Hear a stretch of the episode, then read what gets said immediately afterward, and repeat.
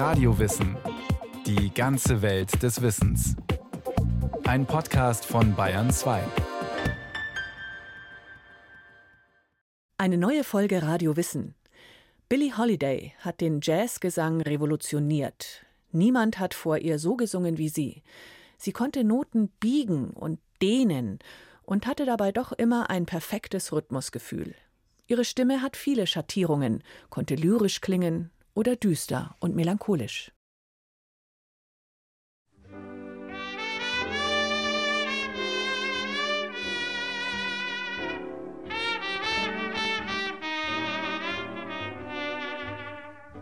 Someday he'll come along, the man I love, and he'll be big and strong, the man I love.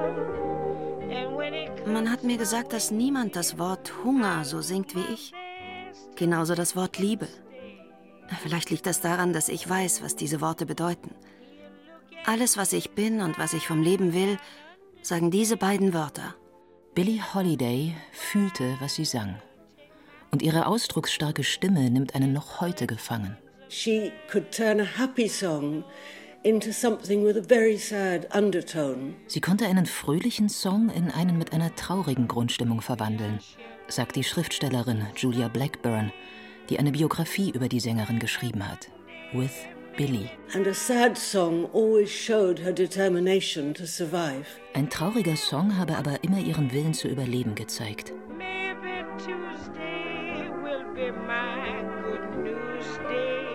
Billie Holiday war eine Frau mit mannigfachen Facetten, die mit vielen Widrigkeiten zu kämpfen hatte und die trotzdem nicht aufgab, solange sie auf der Bühne stehen konnte. Ich darf keine Zahnschmerzen haben und nicht nervös sein. Mir darf weder Kotzübel noch flau im Magen sein. Ich darf keine Grippe und keine Halsentzündung haben. Ich darf nur rausgehen, schön aussehen, gut singen und lächeln.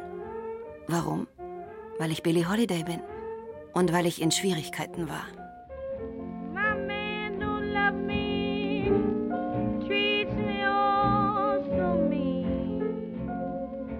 Billie Holiday. Ihr bürgerlicher Name lautet Eleonora Fagan, wird am 7. April 1915 in Philadelphia geboren. Ihre Mutter Sadie ist 19 und arbeitet als Haushaltshilfe. Der Vater, Clarence Holiday, ist 16 oder 17 und Musiker. Er spielt Banjo. Eleonora hat ganz und gar keine leichte Kindheit. Sie wächst in Baltimore auf. Mal wohnt sie bei Verwandten, die sie schlecht behandeln, mal bei der Mutter, die immer wieder die Stadt auf der Suche nach Arbeit verlässt. Der Vater lässt sich nur selten blicken. Mit neun Jahren wird sie in ein katholisches Erziehungsheim für farbige Mädchen gesteckt, weil sie die Schule schwänzt. Als Elfjährige wird sie am 24. Dezember 1926 von einem Nachbarn vergewaltigt. Wieder kommt sie in das Erziehungsheim.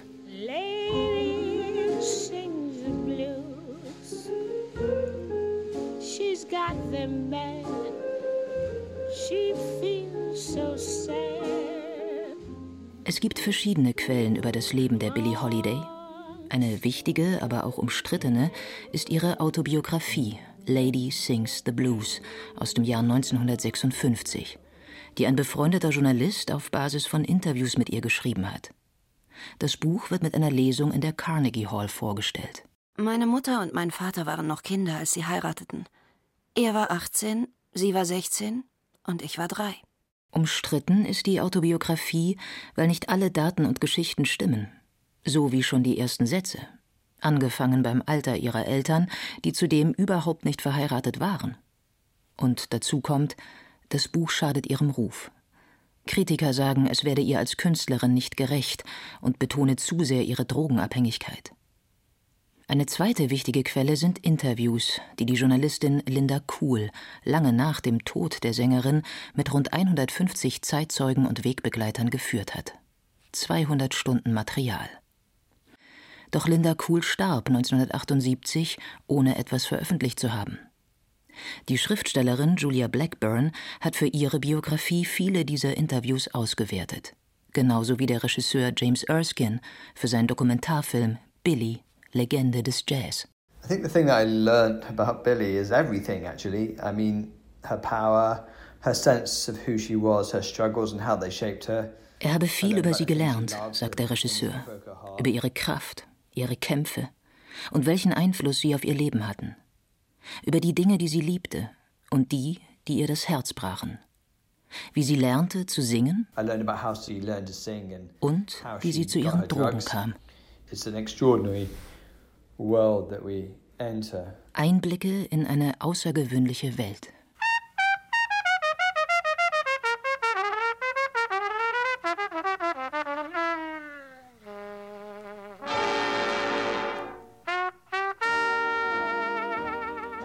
Die ersten Jazzplatten hört Eleonora schon früh, in einem Bordell in der Nachbarschaft, wo ein Grammophon steht. Ihre Idole und Vorbilder sind die Sängerin Bessie Smith und Louis Armstrong. Sie wollte so singen, wie er Trompete spielt. I always wanted to sing like Louis Armstrong played. I always wanted to uh, sing like an instrument, you know, like uh, any instrument, you know. Ich glaube, dass ich nicht die Einzige bin, die ihren ersten guten Jazz in einem Bordell gehört hat, aber darauf kam es mir nie an. Wenn ich Louis und Bessie in einem Pfadfindertreffen gehört hätte, hätte ich die Musik genauso geliebt. Aber eine Menge Weiße hörte Jazz zuerst an Orten wie Alice Deans Bordell. Und das verhalf dem Jazz auch zu seinem Namen Bordellmusik. Man weiß heute nicht mehr, was es damals bedeutete. Ein Bordell war fast der einzige Ort, wo sich Weiße und Schwarze auf normale Art und Weise begegnen konnten. Nicht mal in den Kirchen saßen sie nebeneinander. Schon in Baltimore singt sie auf Jam-Sessions. Ende der 1920er Jahre zieht sie zu ihrer Mutter nach Harlem, New York, und lebt mit ihr anfangs in einem Bordell. Als Jugendliche verdient sie sich ihren Lebensunterhalt mit Prostitution, woraus sie auch später kein Geheimnis macht. Bald hatte ich zwei junge weiße Typen, die regelmäßig jede Woche als Kunden kamen. Einer am Mittwoch und der andere am Samstag. Florence bekam von den 20 Dollar, die es mir jedes Mal einbrachte, fünf für die Miete, wobei mir immer noch mehr blieb, als ich je als Dienstmädchen in einem gottverdammten Monat zusammengebracht hätte. thank you.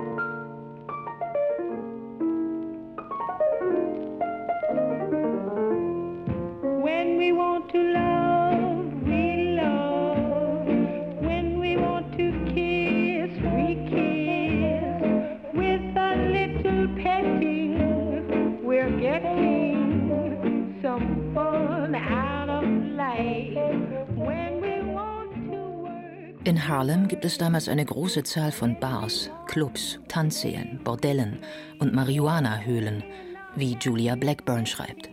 Es gab alle möglichen abgeschlossenen Paradiese, in denen man seine Sorgen mit Hilfe von Musik, Tanz, Sex, Alkohol und der gerade erhältlichen Drogen eine Weile vergessen konnte. Und Billie Holiday, wie sie sich bald nennt, Billie nach einem Filmstar und Holiday nach ihrem Vater, geht in diesen Paradiesen ganz selbstbewusst ein und aus. Jazz ist die Musik der Stunde, pulsierend wie die Nächte in Harlem. Sie zieht durch die Clubs, singt oft nur für Trinkgeld und wird zu einem Geheimtipp. John Hammond, ein junger, vermögender Produzent mit Beziehungen zu den wichtigen Plattenfirmen jener Zeit, wird in einem dieser Clubs auf sie aufmerksam. Sie hat Woocha for a Big Red Apple gesungen und das hat mich einfach umgehauen. Sie ging dabei von Tisch zu Tisch, denn es gab ja keine Mikrofone. Sie hatte etwas, das sich von anderen Sängern unterschieden hat. Das war der Sound von einem Instrumentalisten. 1933 ging ich dann mit ihr und Benny Goodman ins Studio. In 33, I got her into a studio with Benny Goodman. So entstehen ihre ersten Plattenaufnahmen mit 18 Jahren.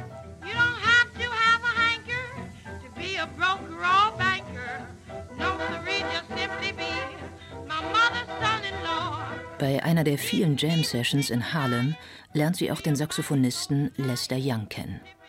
Sein Spiel ist lyrisch und elegant, sanft und verletzlich. Von da an wusste Lester, wie sehr ich es mochte, wenn er kam und hinter mir seine wunderbaren Soli spielte. So kam er, so oft er nur konnte, in die Clubs, wo ich sang, um mir zuzuhören oder mich zu begleiten. Eine Zeit lang wird er mit seinem Saxophon sogar bei Billy und ihrer Mutter Sadie einziehen. Lester Young ist es auch, der ihr den Namen Lady Day gibt. Sie nennt ihn President oder kurz Press, weil er für sie der Größte ist. Die beiden machen zusammen zahlreiche Aufnahmen. Man kann hören, wie nah sie sich sind. Auch wenn sie nie ein Liebespaar waren, eher wie Bruder und Schwester, die sich sehr ähnlich sind, wie Julia Blackburn schreibt. Es fehlte ihnen beiden an Selbstvertrauen. Sie hatten die gleichen Ängste und das gleiche Bedürfnis, sich die Welt mit Alkohol und Drogen vom Leib zu halten. Beide waren auf unbeschwerte Weise großzügig und hoffnungslose Fälle, was das Geschäftliche anging. Und darüber hinaus besaßen beide die Fähigkeit, noch den sentimentalsten Texten Kraft und Eindringlichkeit zu verleihen. Beide hatten am liebsten traurige Lieder über verlorene oder unerwiderte Liebe.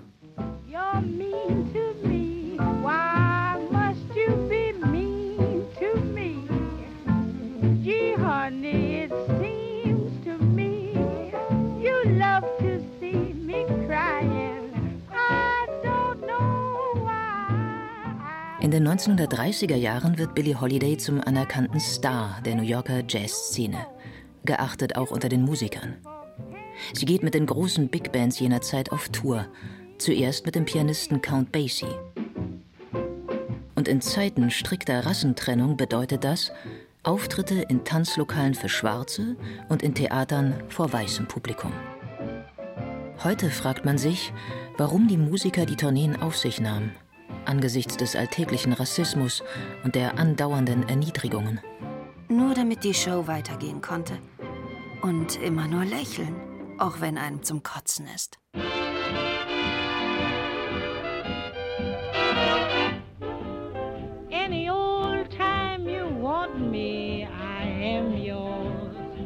Just the asking, darling.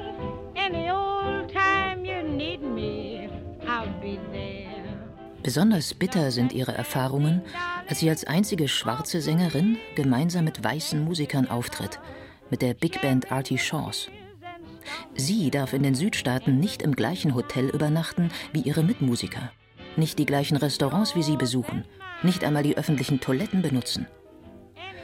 Auch Artie Shaw nennt die gesamte Erfahrung später einen einzigen Albtraum. Doch der Bandleader steht zu seiner Sängerin. Auch als er von einem Hotelmanager aufgefordert wird. Ich weiß, Sie tun es nicht gern, aber würden Sie Billy bitten, den Lastenaufzug zu benutzen? Billy sah mich mit glasigen Augen an. Man sah, wie es in ihr hochkam, all das Leid der Schwarzen. Ich merkte es. Billy, ich fühle mich entsetzlich. Ich mag dich nicht einmal darum bitten, aber willst du das tun?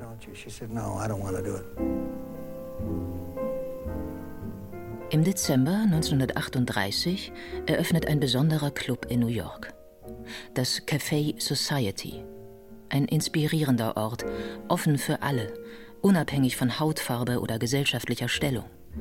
Hier singt Billie Holiday zum ersten Mal jenen Titel, der den Lauf ihrer Karriere verändern wird. Strange Fruit.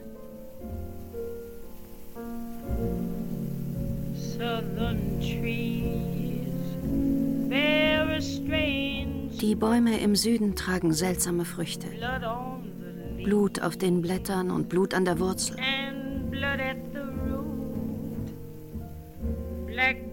Schwarze Körper baumeln im südlichen Wind.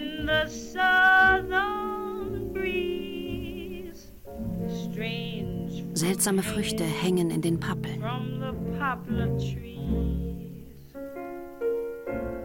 Billie Holiday singt von den Lynchmorden im Süden mit der ihr eigenen Intensität, wie Julia Blackburn sagt. She sang it in such a way that you could see that she was seeing what she was singing and you as a listener could see what she was singing about. Als Zuhörer kann man vor dem inneren Auge sehen, von was sie singt. Every single word is running through her visual mind and is passed over to our visual mind. Well, it's the first protest song, isn't it? deals with racism and the hideous history of lynching in America, but der Regisseur James Erskine betont ihren Mut, der amerikanischen Gesellschaft den Spiegel vorzuhalten. Bis zu ihrem Tod wird sie Strange Fruit immer wieder singen. Auf Filmaufnahmen sieht man den Schmerz, den sie dabei durchlebt. Der Song ist ein Wendepunkt in Billie Holidays Karriere. Sie bestand in all ihren Verträgen darauf, wenn sie in New York oder außerhalb der Stadt auftrat, dass sie dieses Stück singen könne. Sie wollte dieses Statement machen. Ich würde sogar sagen, sie war eine der ersten und wichtigsten Stimmen in der Bürgerrechtsbewegung. Allein dadurch, dass sie dieses Stück sang, machte sie ein Statement über die Bedingungen des Zusammenlebens in den USA. Und das FBI sagte ihr, das weiß ich aus den Unterlagen, die ich für mein Buch eingesehen habe, sie würden sie nicht mehr weiter verfolgen, wenn sie einverstanden wäre, das Stück nicht mehr zu singen. Doch Billie Holiday bleibt standhaft trotz negativer Konsequenzen. Von da an steht sie im Fokus des FBI und der amerikanischen Drogenbehörde, dem Federal Bureau of Narcotics, dessen Leiter Harry Anslinger ein Mann ist, der als Rassist gilt und Jazzmusiker verabscheut. Genau an ihr, an der damals berühmtesten schwarzen Jazzsängerin, will er ein Exempel statuieren. Obwohl Heroin eine Modedroge nicht nur unter schwarzen Musikern ist. Als Billie Holiday 1947 schließlich auf dem Höhepunkt ihres Erfolges verhaftet wird, ist ihr damaliger Manager Joe Glazer beteiligt, ohne dass die Sängerin davon ahnt. Er glaubt, es sei zu ihrem eigenen Besten, damit sie von den Drogen herunterkomme. Ich bekenne mich schuldig und möchte in ein Sanatorium überwiesen werden, erklärt Billie Holiday vor Gericht und rechnet damit freizukommen, um in den Entzug gehen zu können doch sie wird zu einem Jahr und einem Tag Gefängnis verurteilt. Als sie nach der Haft aus dem Gefängnis kommt, tritt sie in der Carnegie Hall auf. Die Konzerte sind ausverkauft. Die Menschen haben sie nicht vergessen. Doch die Behörden lassen sie nicht in Ruhe. Ihr wird die Cabaret Card entzogen. Nur mit dieser Karte darf man damals in den New Yorker Clubs auftreten, in denen Alkohol ausgeschenkt wird. Sie verliert ihre musikalische Heimat. Sie konnte nicht mehr dort singen, wo sie eigentlich singen sollte. Sie konnte nicht in New York singen, in ihrer Stadt, in den Clubs, in den Cafés wie dem Café Society und all den anderen wunderbaren, lebendigen Orten für Stimmen wie ihre. Also musste sie sich auf die Reise begeben, immer auf der Suche nach Orten, wo sie auftreten kann. Eine zermürbende Reise, auf der sie nicht zur Ruhe kommt. Welches Ihrer Lieder erzählt Ihre Geschichte am besten? Oh, ich glaube Don't Explain und Fine and Mellow.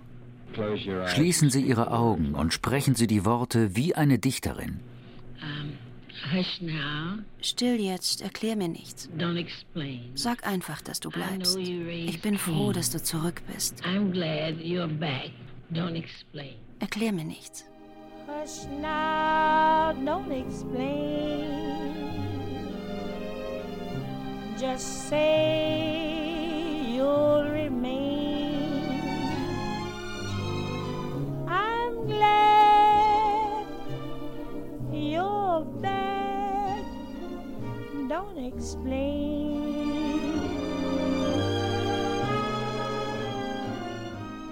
Billie Holiday und die Liebe. Für sie gibt es zwei Arten von Beziehungen. Zum einen unzählige Liebschaften und lose Affären mit Männern und auch Frauen. Und zum anderen Beziehungen mit Männern, die Macht ausstrahlen und nicht vor Gewalt zurückschrecken. Auch nicht gegen sie.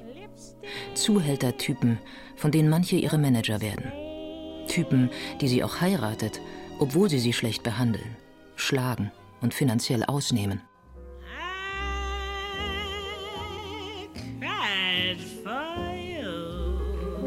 Billys Stimme ist eine Art einschmeichelnder Zaubertrank, schreibt der französische Schriftsteller Boris Villon in einer französischen Jazzzeitung. In den 1950er Jahren nimmt sie weiter Platten auf, gibt Konzerte, reist nach Europa, tritt auf Festivals und großen Bühnen auf. Sie hat immer noch Erfolge, auch wenn ihre Stimme brüchiger und rauer wird. Alkohol und Heroin fordern ihren Tribut. Manchmal klingt es, als spreche sie ihre Songtexte zur Musik. Doch auch das hat seine eigene Magie. So I walk a little too fast and I drive Lady in Satin heißt eines ihrer letzten gelungenen Alben, aufgenommen mit Orchester 1958. But what else can you do at the end of a love affair? Im März 1959 stirbt der Saxophonist Lester Young, ihr Seelenverwandter. Auch ihr Gesundheitszustand verschlechtert sich. Im Mai bricht Billie Holiday zusammen. Im Krankenhaus scheint sie sich zu erholen, doch dann findet eine Krankenschwester weißes Pulver bei ihr. Beamte des Federal Bureau of Narcotics verhören sie, drohen mit einer Verlegung ins Frauengefängnis. Sie wird noch im Krankenhaus verhaftet. Polizisten halten rund um die Uhr Wache vor ihrem Zimmer, machen Fotos von ihr und nehmen ihre Fingerabdrücke. In den Morgenstunden des 17. Juli stirbt Billie Holiday im Krankenbett. Mit 44 Jahren, verarmt, ausgezehrt, nicht nur körperlich am Ende. Alle waren sich einig, dass sie auf dem Weg der Besserung war, doch dann musste irgendetwas in ihr zerbrochen sein. Schreibt ihre Biografin Julia Blackburn. Die Bedrohung durch eine bevorstehende Gefängnisstrafe beschleunigte ihren plötzlichen Verfall im Krankenhaus, sicher mehr als die Leberzirrhose, das Nierenversagen und die anderen medizinischen Komplikationen, die schließlich auf ihrem Totenschein standen. Doch ihr tragisches Ende darf nicht den Blick auf die Künstlerin Billie Holiday verstellen, auf ihren besonderen Stil, ihre Art zu singen, auf ihren Mut und ihre Standhaftigkeit. Strange Fruit das Stück über die rassistischen Lynchmorde, mit dem sie berühmt wurde und das so eng mit ihrer Geschichte verbunden ist, hat nichts von seiner Aktualität verloren. Der Regisseur James Erskine. Sie ist auch heute noch wichtig, weil sie eine so großartige Künstlerin ist, aber auch weil sie uns an die Schrecken erinnert, die sie durchlebt hat und mit denen wir uns bemerkenswerterweise noch immer beschäftigen. Don't explain. Ihre Stimme, eine der prägnantesten des 20. Jahrhunderts, klingt in ihren Aufnahmen noch immer nach. Bis heute.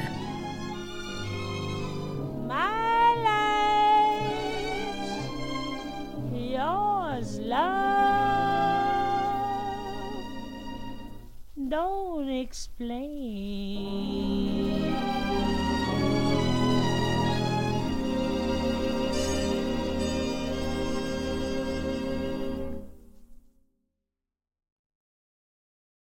Das war Radio Wissen, ein Podcast von Bayern 2. Autor dieser Folge Georg Gruber. Es sprachen Katja Bürkle, Annette Wunsch, Konstanze Fennel und Christian Schuler. Ton und Technik Susanne Herzig. Regie Kirsten Böttcher. Redaktion Nicole Ruchlack.